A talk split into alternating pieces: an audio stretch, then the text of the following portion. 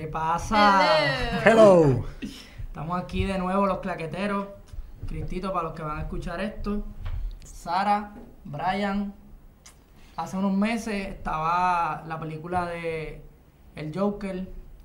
Y hace una semana se llevó dos Oscars. Uno por actuación, otro por original score. Y recientemente pues apareció esta de la novia.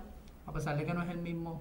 Sigue siendo el personaje. Sigue siendo el De la novia del. Joker. La novia del el, Joker. el Joker y ahora pues vamos a estar ¿Qué aquí. tal, ¿Qué tal si empezamos por lo que la gente quiere escuchar?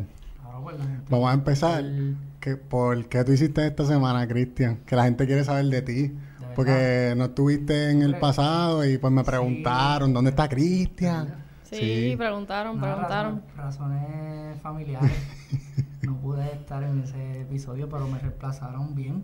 ¿Y tú, Siempre Sarita? hay Un, un buen reemplazo. ¿Qué yo hice esta semana? Ajá. Pues fui a hacer unas grabaciones. Yo trabajo con mi prima, que es videógrafa también.